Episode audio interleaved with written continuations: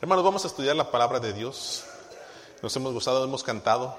Eh, yo quisiera que usted entendiera, eh, eso es importante, todo el servicio es adoración a Dios. Todo el servicio es adoración a Dios. ¿verdad? Algunos dicen, ahora sí viene el plato principal, la palabra de Dios, pero realmente todo el servicio es adoración a Dios. Su ofrenda, ¿verdad? Dice la Biblia, da con alegría, no con tristeza, ¿verdad? Su canto, ¿verdad? Otra vez ese mismo canto. cante, hermanos. Hay gente que perdió su voz, hay gente que ya no puede moverse, y ya no puede cantar. Quisieran más cante en su mente. Eh, su, su, compañerismo, la lectura de la palabra, ponga atención. Todo eso alaba a Dios, hermanos, lo que quiero decirle. Todo eso alaba a Dios. ¿Y por qué digo esto? Porque estamos aprendiendo a ser buenos discípulos, no seguidores de Cristo. Queremos ser discípulos de Cristo. La Biblia dice, el que quiera venir en pos de mí, ¿qué? Niéguese a sí mismo, tome su cruz y sígame.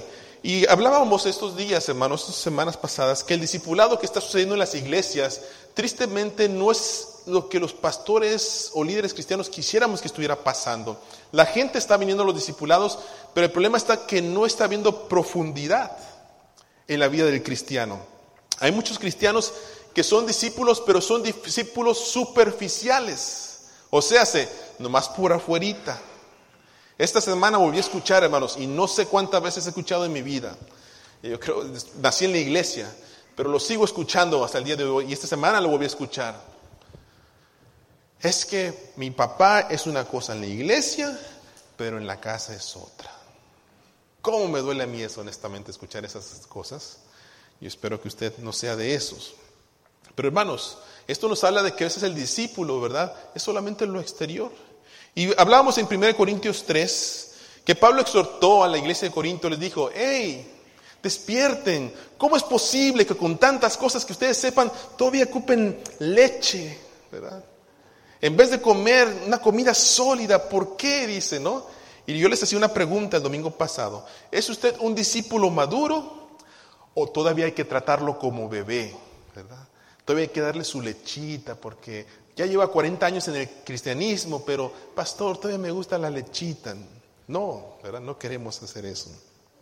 Por tanto, hay siete características, hermanos, de un discípulo cristiano que puede evaluar cómo está su madurez con Cristo. El domingo pasado hablamos que el discípulo de Cristo tiene que una mente transformada. Una de las razones por las cuales usted y yo sabemos que Cristo ha transformado nuestras vidas es por nuestra manera de pensar. Nuestra manera de pensar cambia totalmente. Y usamos tres versículos. No os conforméis a este siglo, sino transformados por medio de la renovación de vuestro entendimiento, para que compruebes cuál es la buena voluntad de Dios, que es agradable, que es perfecta. Primera de Corintios 2.16 dice, porque ¿quién conoció la mente del Señor? ¿Quién le va a instruir? Dice, mas nosotros tenemos que... Y si Cristo está en mi mente, si Cristo ha transformado mi mente, entonces ¿qué pienso yo? Ponme el siguiente versículo todo lo que es verdadero, todo lo honesto, todo lo justo, todo lo puro, todo lo amable, todo lo que es de un buen nombre. Si hay virtud alguna, si hay algo digno de alabanza, dice, en esto estoy qué? Pensando. Eso fue el domingo pasado. Usted puede escuchar el sermón, ¿verdad? Ahí en la página de la iglesia. Por tanto, quiero hacer una pregunta y sea honesto con usted mismo. Pónmela ahí, la tengo ahí. ¿Fueron sus palabras esta semana verdaderas? ¿Fueron honestas? ¿Fueron justas? ¿Fueron amables? Escuchamos el sermón el domingo pasado, pero la Biblia dice, no seamos solamente oidores, sino hacedores de la palabra. Y si no lo estamos haciendo, hermanos, algo no está bien. Ese que decimos que es nuestro Señor, a lo mejor no es nuestro Señor, a lo mejor gobierna alguien más. Caso cerrado, ¿verdad? La doctora Polo ahí, no sé. Pero mis palabras esta semana, ahí está la línea, ¿fueron verdaderas? ¿Le mentí a alguien? ¿Fui honesto cuando alguien le dije sobre cierta situación? ¿Fueron justas? ¿Evalué la situación? ¿Fui amable con mis palabras? con mi esposo, con mis hijos. Bueno, estoy predicando el sermón del domingo pasado otra vez, pero no. Por tanto, eh, el día de hoy vamos a aprender otras dos características, tres mejor. Y quiero hablar de estas dos porque van juntas. El discípulo de Cristo, hermanos, tiene un carácter y también tiene sus hábitos, ¿qué? Transformados. La persona que conoce a Cristo no solamente ve una diferencia en su mente, sino en su carácter y en sus hábitos. Nosotros hemos categorizado a las personas de esta manera. O oh, esta persona tiene un carácter fuerte. O esta persona tiene un carácter débil. No, esta persona tiene un carácter colérico. O esta persona tiene un carácter bien, es bien sentimental, de todo llora.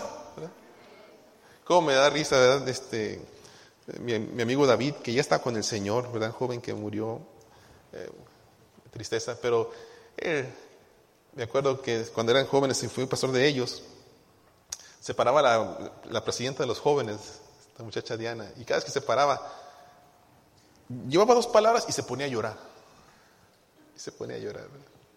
Y entonces, en ese, tiempo, ¿verdad? Su David, que no era su novio ni nada de eso, ¿Qué te pasa, David? ¿Qué te pasa?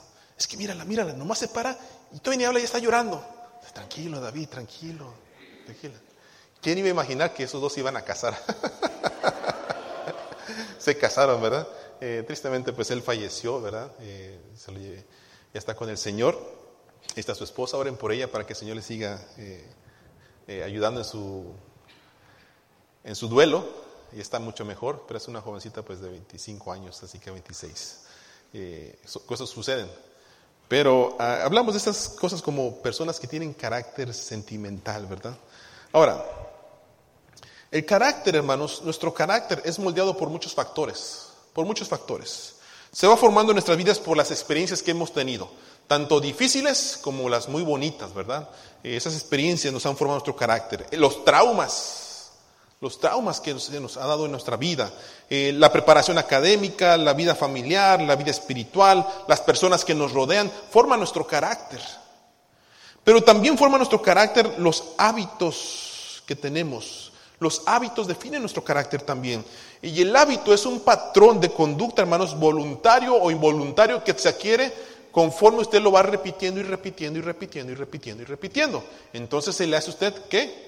Un hábito. Por ejemplo, ¿A cuántos de ustedes, cuántos ustedes tienen que tomar un cafecito y un pan en la noche antes de dormirse? un vasito de leche. Levanten la mano, no os hagáis. Eso. Pensé que estaba solo. No lo necesito para dormir. No necesito un pan, no necesito una lechita, no necesito un café. Pero es un hábito que se ha puesto por la repetición constante, constante, constante. Y algunos hemos llegado a decir, es que sin café yo no puedo vivir, yo no puedo dormir, yo no puedo hacer, yo no soy el mismo. Bueno, eso es un hábito, es un ejemplo nada más. Entonces, hermanos, pero antes de venir a Cristo, teníamos hábitos que no glorificaban el nombre de Dios. Para nada. Y Gálatas 5 nos va a ayudar para definir algunos ejemplos. Gálatas 5, versículos 19 a 21. Yo se los puse de esta manera en una versión que me gustó. Dice así, todo el mundo conoce la conducta de los que obedecen a quién. No son fieles en el matrimonio, tienen relaciones sexuales prohibidas, muchos vicios, malos pensamientos, adoran a dioses falsos, practican la brujería. Pastor, yo no practico la brujería.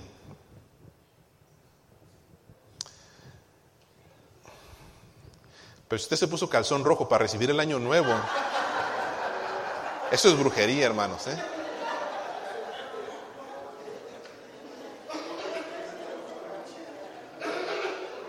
Si usted pone la Biblia, ¿verdad? Bajo su brazo para que nada le pase, ¿verdad? Eso es querer poder poner místico a la Biblia, ¿verdad?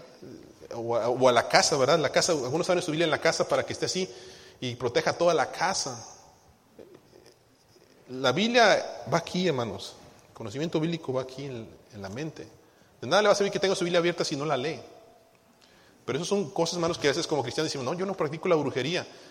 A veces hemos sido mal enseñados y algunos le ponen pescadito al carro, una crucecita para que proteja el carro. Cuidado con eso, hermanos, ¿verdad? Eh, no, no, es así, no funciona así. Eh, Dios es el que va con nosotros caminando, sus ángeles acampan alrededor de nosotros, dice la Biblia, ¿verdad?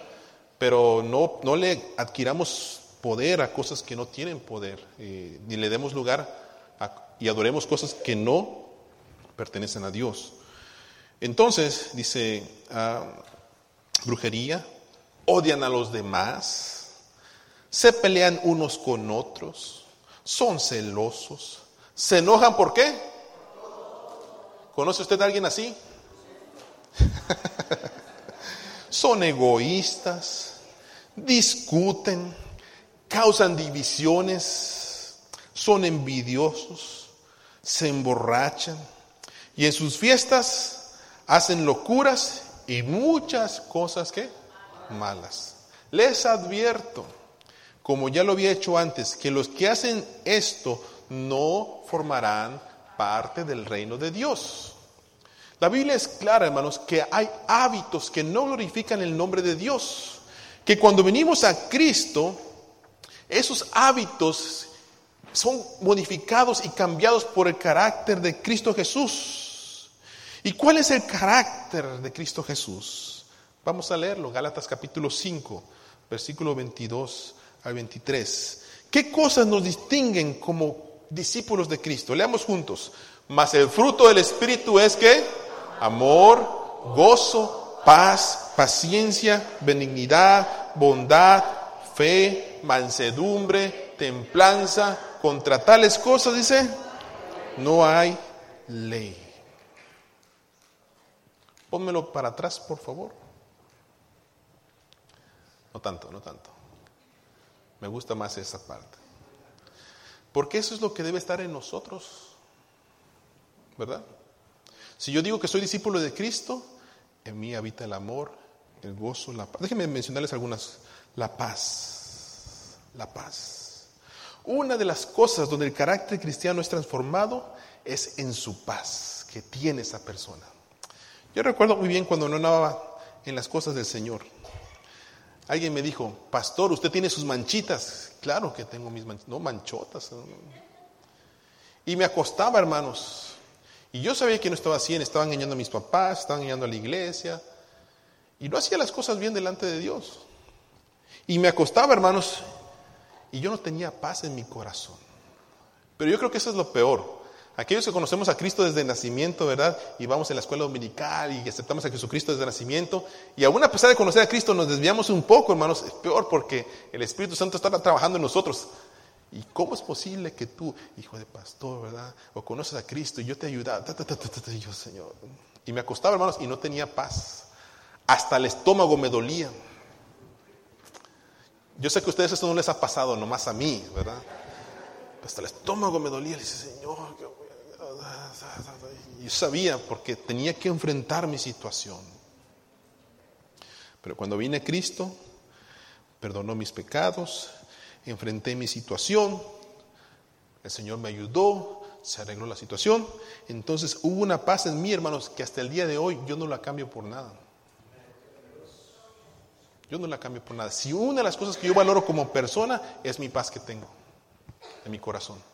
Yo no la cambio por nada más. A mí me da mucho gusto poder estar en la cama eh, con mi esposa, en mi casa, con mis hijos, verlos ustedes a los ojos y no tener de qué avergonzarme. Me da paz el Señor en mi corazón. ¿Y qué, pastor? ¿Porque usted es perfecto? No. Estoy siendo, mi carácter sigue siendo transformado. Pero hay cosas que yo no doy lugar al diablo.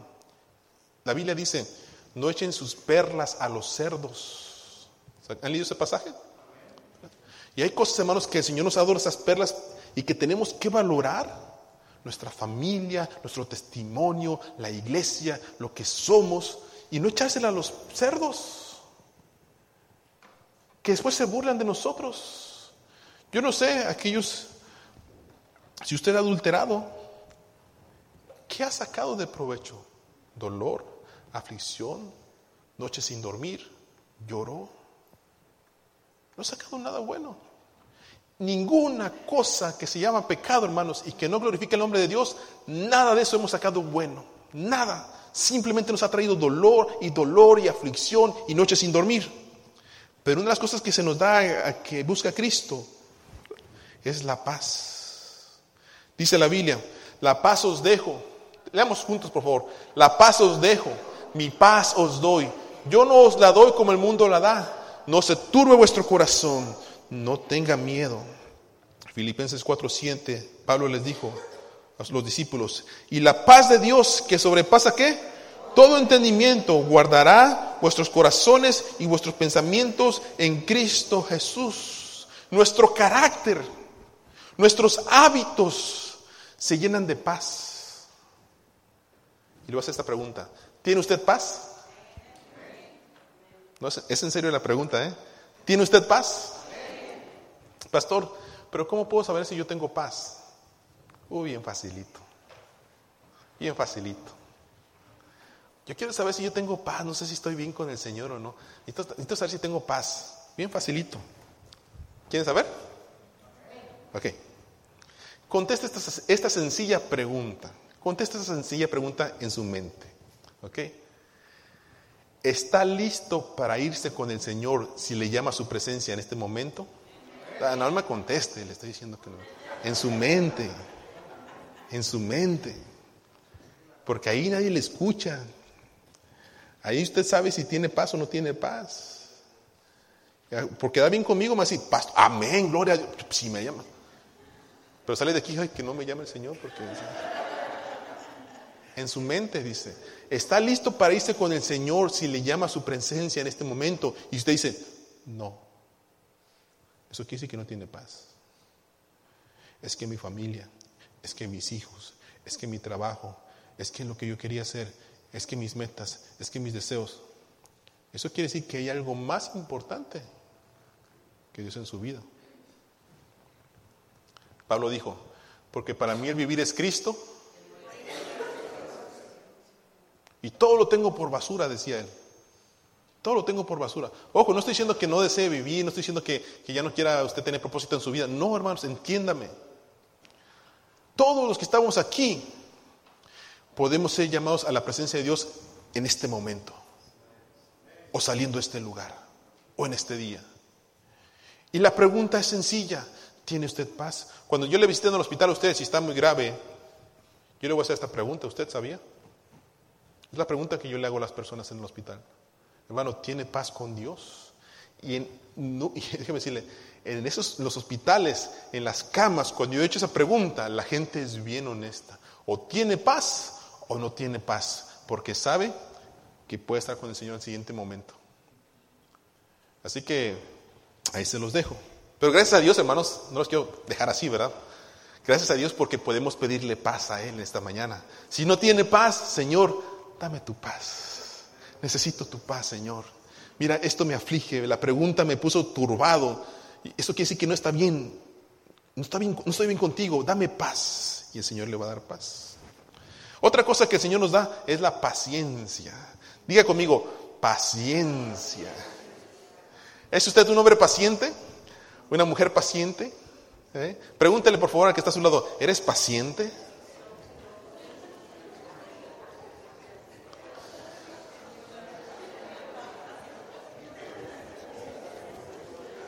Sea honesto conmigo, por favor. Sea honesto conmigo. Sea honesto conmigo. ¿A cuántos de ustedes, cuántos de ustedes, voy a ponerlo así mejor, más tranquilo. ¿Cuántos de ustedes necesitan un poquito más de paciencia? Levante su mano. Señor, Señor, yo necesito paciencia. ¿Sabía usted, hermanos, sabía usted que cuando reflejamos paciencia, ¿Reflejamos al Dios de la paciencia? Miren Romanos 15:5. Dice, pero el Dios de la paciencia, se dice Romanos, ¿eh? Pero el Dios de la paciencia, de la resistencia, de la perseverancia y de la consolación os dé en vosotros un mismo sentir según Cristo Jesús. O sea, cuando usted es paciente en lo que sabe que tiene que esperar, o sea, sí. No me diga que es paciente. Señor, algún día me vas a cambiar mis malos hábitos. No, no, en esto no sea paciente. Cámbielo ya, cámbielo ya, por favor. Venga al altar, Señor, aquí están mis vicios. En esas cosas no sea paciente. Pero con su esposo, con una esposa pendenciera, ¿verdad? Dice la palabra. Criticona, molestosa. Señor, dame paciencia. O, con una persona que no está convertida, con su familia. Señor, dame paciencia para predicarle a Cristo. Para poder esperar, ¿verdad? La respuesta de Dios. Señor, dame paciencia. Y la ocupo ya, ¿verdad? dame paciencia.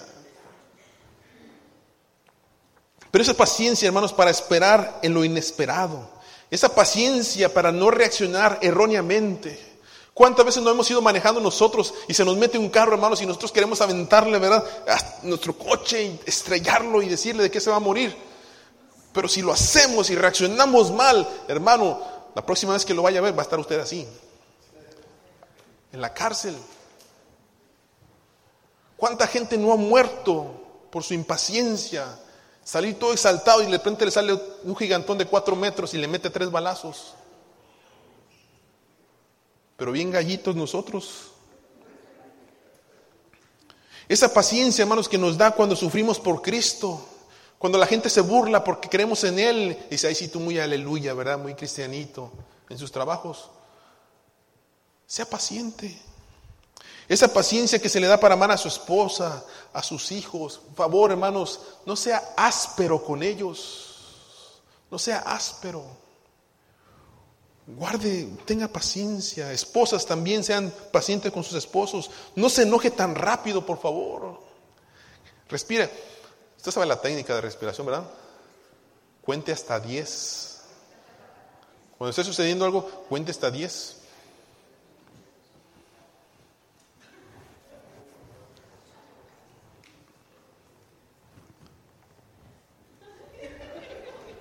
estoy viendo si está mi Daniela, porque mi Daniela.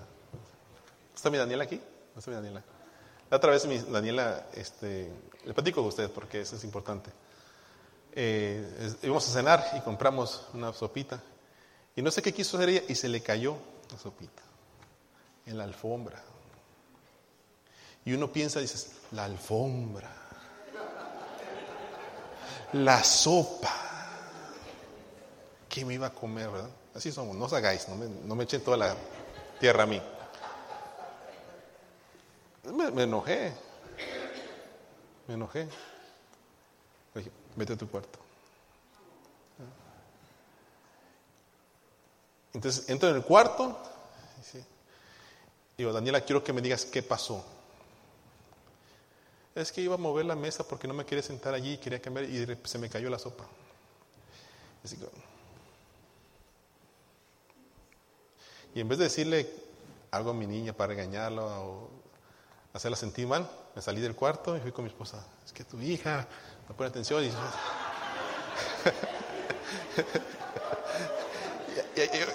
Esto es algo de familia, hermanos. Les ha pasado también a ustedes, ¿verdad? Y discutimos en ello, pero qué, hacemos? ¿Qué hacemos? ¿La regañamos?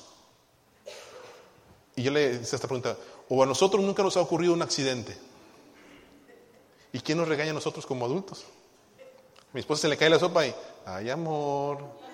Y se, me cae la, sopa a mí, ay amor, pero hasta allí. Pero a veces nuestros hijos pagan nuestro estrés, nuestro coraje, que nos fue mal en el día, no sé. Yo quise decir, hermano, fuimos, mi esposa y yo hablamos y nos, le bajamos, como con el fuego. Es que no hay razón. Si fue un accidente, ¿por qué la voy a regañar? ¿Por qué la voy a castigar? Y entonces le llamamos para que siguiera comiendo con nosotros después. Ahí comimos la mitad de la sopita, pero pues... Y después mi niña estaba contenta y todo eso. No estoy diciendo que no seamos, que seamos perfectos, hermanos. Estoy diciendo que la importancia a veces de controlar, controlar. Y les pongo este ejemplo, hermanos, porque yo no quiero que me vean ustedes a mí como una persona perfecta que está aquí en el púlpito y que nada malo le pasa. No, hermanos, soy como ustedes y mi familia es como ustedes y tenemos diferentes necesidades y pasamos cosas como ustedes. Y estamos aprendiendo como ustedes y reaccionamos a veces como ustedes, pero tenemos una meta, que el Señor sigue transformando nuestra mente, nuestro carácter, nuestros hábitos. Por eso la Biblia dice que también el Señor nos da templanza. Mira, pon el siguiente, por favor. nos da templanza, nos da dominio propio. La templanza es dominio propio. Nuestro carácter se, va, se ve transformado cuando podemos decir, hey, no, esto no está bien. Me pongo las pilas y no puedo seguir haciendo eso. El Señor me da dominio propio. Dice la Biblia, porque no nos ha dado espíritu de qué? De cobardía, sino de poder, de amor y de qué? Y de dominio propio. Ah, pastor, pero es que yo conozco mucho cristiano que tiene tantos años en la iglesia y no ha cambiado su carácter, no ha cambiado su forma de ser sus hábitos. ¿Sabe usted por qué pasa eso? Aquí está. Uno, o es porque esta persona no se ha consagrado y no se ha dejado moldear por el Espíritu de Dios. O segundo, porque ha descuidado su vida espiritual. Y todos sabemos, hermanos, cuando descuidamos nuestra vida espiritual, se empieza a manifestar en nuestro carácter, en nuestros hábitos. Aquellos hábitos que habíamos dejado eh, vuelven a resurgir otra vez. Y dice la Biblia en Gálatas 5, 16, 18. Leamos todos juntos para que se despierten los que se durmieron. Dice así, digo pues, andad en el espíritu y que no satisfagáis los deseos de la carne, porque el deseo de la carne es contra el espíritu y el del espíritu es contra la carne. Y estos se oponen entre sí para que no hagáis lo que quisierais. Pero si sois guiados por el Espíritu, no estáis bajo la ley. Entonces, hermanos, si usted no ha visto su carácter transformado, si usted no ha visto su mente transformada o se ha quedado atorado, ahí está la clave, el Espíritu, el Espíritu de Dios. Ahora, no solamente nuestro carácter, no solamente nuestros hábitos, sino también lo vemos nosotros en las relaciones humanas que tenemos. Nuestras relaciones son transformadas cuando venimos a, Cristo, hermanos. Dice la Biblia que Jesús dijo, un mandamiento nuevo os doy, que os améis unos a otros como yo os he amado, que también os améis unos a otros. En esto conocerán, pónmelo por favor, en esto conocerán todos que sois qué? Mis discípulos. ¿En qué cosa? Si tuvierais amor los unos por los otros. Hablábamos del fruto del Espíritu y uno de esos frutos es el amor.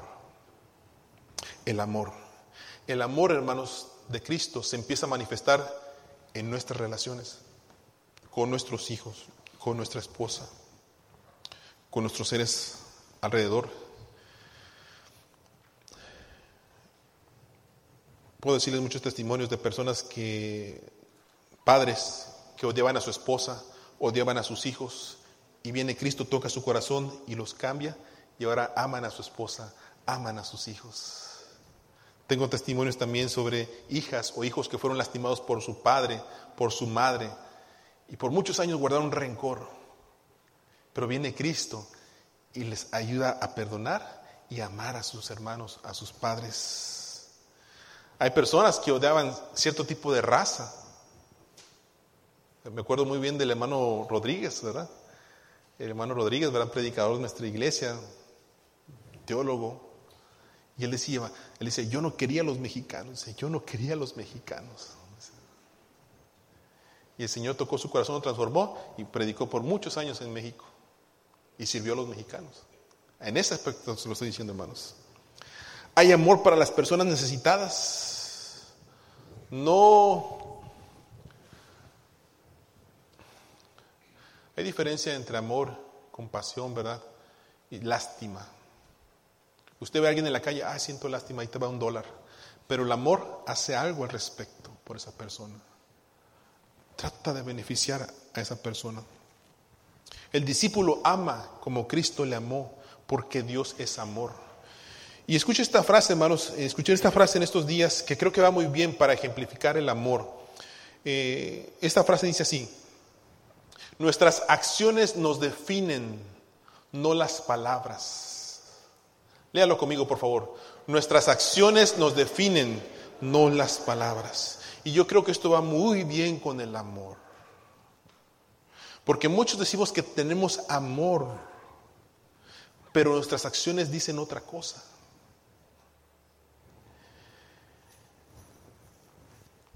La conducta de nosotros deja mucho que desear.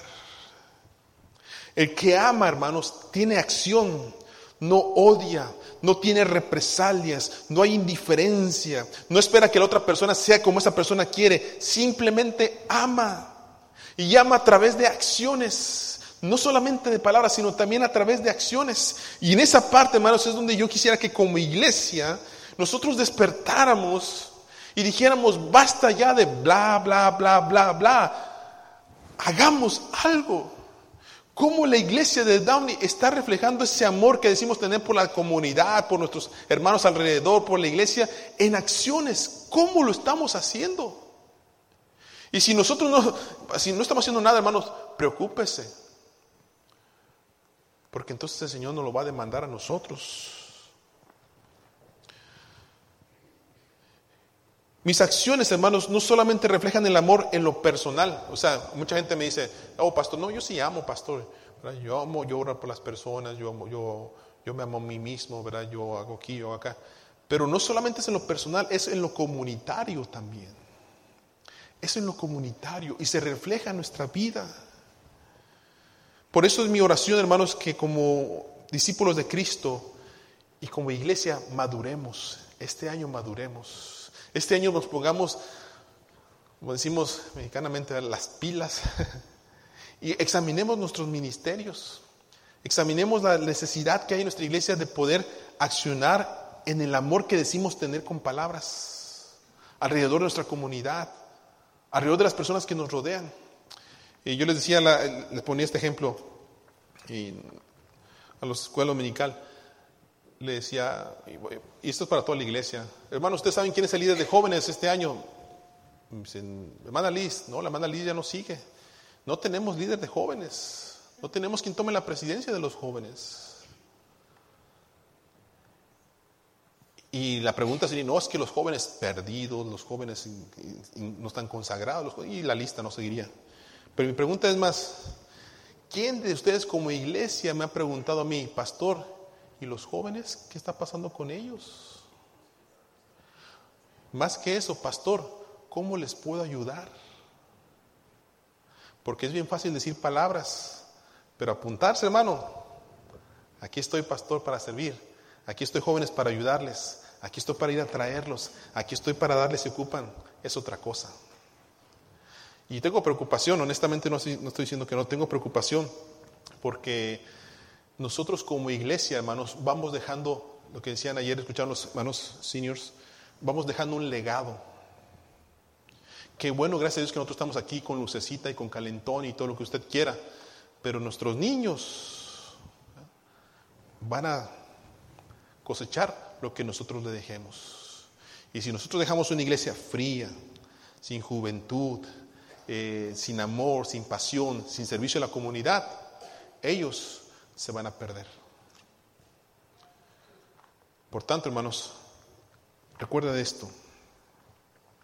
El Señor nos ha dado talentos, no para que los enterremos, sino para que los multipliquemos.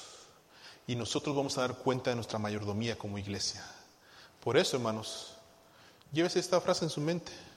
Nuestras acciones nos definen, no las palabras y usted dice que es discípulo de Cristo, hermanos, examine su vida esta semana, su vida de oración, su vida de lectura, su vida de servicio, su vida de amor hacia su gente, hacia su familia, a su esposo, hacia, su esposa. ¿Cómo es usted áspero o no? ¿Cómo está cambiando?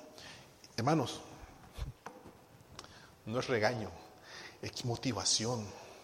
Que si no estamos haciendo las cosas bien, les exhorto en el nombre de Jesús, ya entregamos nuestra mente pero esta mañana, digámosle, Señor, aquí está mi carácter, aquí están mis hábitos, transforma mis relaciones para tu honra y tu gloria. Yo quiero ser un buen discípulo de Cristo porque te amo con todo mi corazón.